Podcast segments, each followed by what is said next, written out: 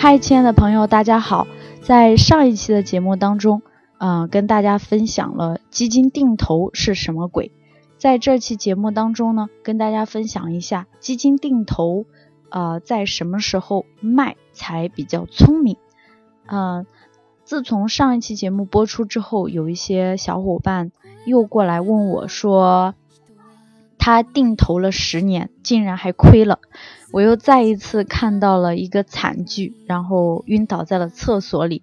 后来想想，一定要做一期节目和大家阐明一下，什么叫做傻傻的买，聪明的卖。嗯，那本期节目的内容就是关于基金定投，也不是坚持了就能赚钱，那如何才能够聪明的卖呢？我们来听一听。恍恍惚惚的觉得双十一才刚过，双十二又来清洗我们的钱包了。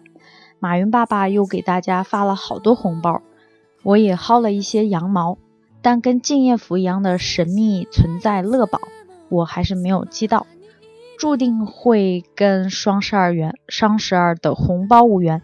那紧跟着双十二节奏的就是我们大 A 股，也是一个良心卖家，大打折扣。嗯，我的大 A 股虽然跌了。但定投的小伙伴不用慌，跌得多，你买入的份额就多。作为一项中长期的投资，定投的最大忌讳就是没有耐心。在我们上一期的节目当中，经常说的一句话就是：你有赚一个亿的愿望，却没有持有一天的耐心，这怎么行呢？是吧？跌得多，那你买入的份额就越多。作为一项中长期的投资，定投最大的忌讳就是没有耐心，一跌就想卖。定投的基金连续跌了三个月就开始慌了，迫不及待的想要卖了脱手，这当然是赚不了钱的。但万万没想到的是，还有人是因为太能坚持，使得收益变低，甚至亏钱了。前几天有个粉丝在微信上给我留言说。他已经定投了十年，怎么还是亏钱呢？这到底是什么垃圾基金？过去十年，上证指数都已经完成了两个牛熊大周期，居然有基金定投还能赚不到大钱的？细思之后呢，我才恍然大悟，因为他没有在合适的时间赎回，才导致定投十年还没有盈利的悲剧结局，真的是很悲剧啊！定投十年。呃，也是佩服这位老大哥了。就定投而言呢，除了坚持，止盈也是很重要的。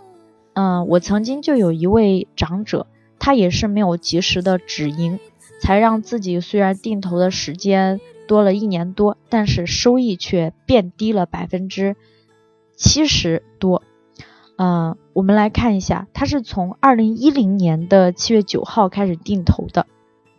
到二零一五年六月十二号呢，他定投的本金是四万八，盈利了四万八千一百九十四点一六，那也算是把，呃，就是盈利了一倍。嗯，再到了二零一六年的十月三十一号，他定投的本金变多了，有六万零八百元，但是它盈利却减少了三万多。变成了一万六千四百二十七，呃，也就是说，它的盈利减少了三万多，相比较二零一五年而言。那二零一五年是股灾开始之前，股市真的是牛气冲天啊，基金定投的收益率呢，自然也很高。而到现在，股市还只爬到三千二百点左右，收益率自然也会下去。我们之前一直强调的是，做中长期的投资要坚持，要有三到五年的耐心。但是，并不是说你傻傻的坚持，坚持的时间越长就越好，而是要考虑牛熊的一个大周期，甚至是跌涨的一个小周期。然而，我们都不是神仙，也不是巴菲特，并不能够准确的预估市场未来的一个行情，所以。设置止盈线就尤为重要。那我们该怎么样设置止盈线呢？达到理想的收益率就撤。到底什么样的收益率才是比较合适的呢？如果你是相对保守型的，可以参考银行的定期存款利率。五大行的定期存款年利率是百分之二点七五。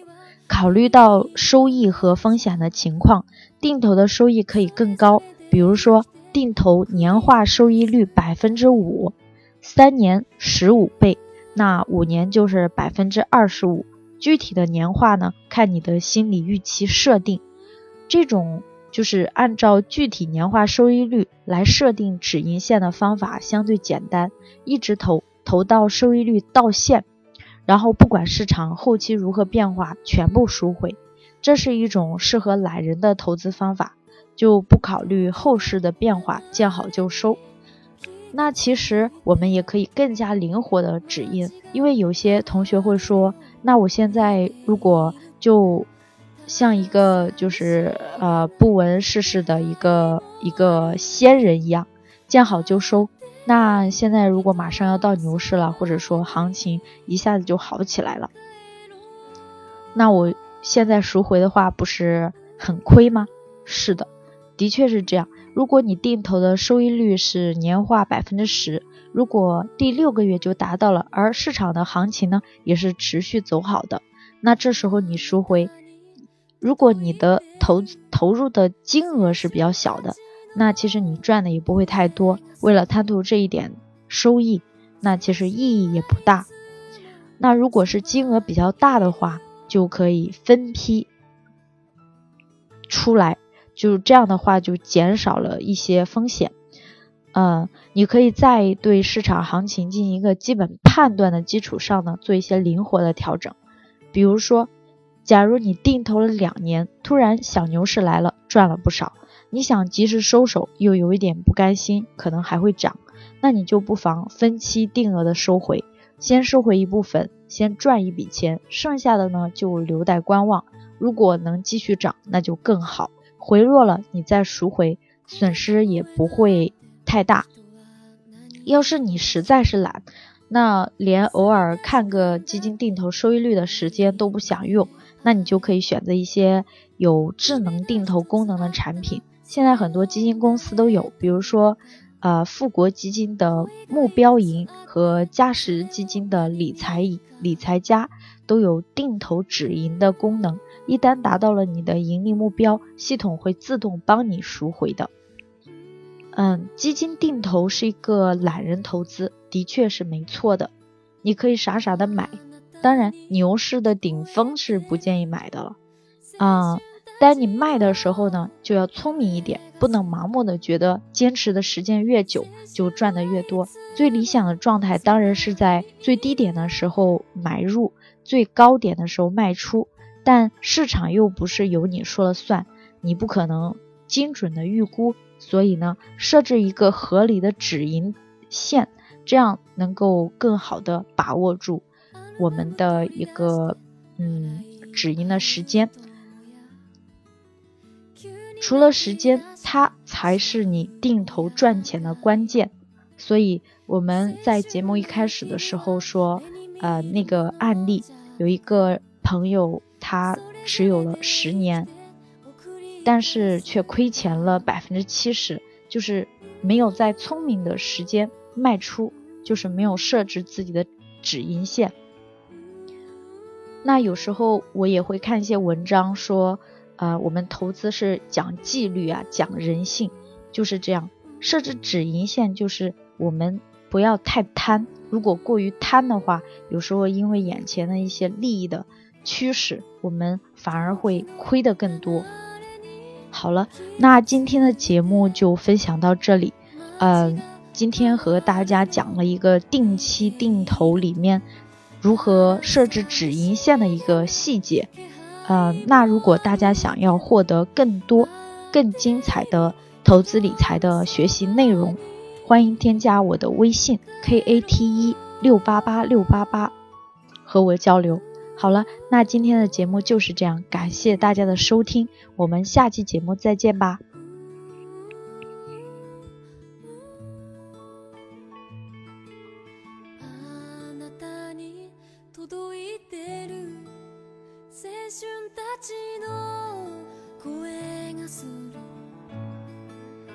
はいつもそばにいる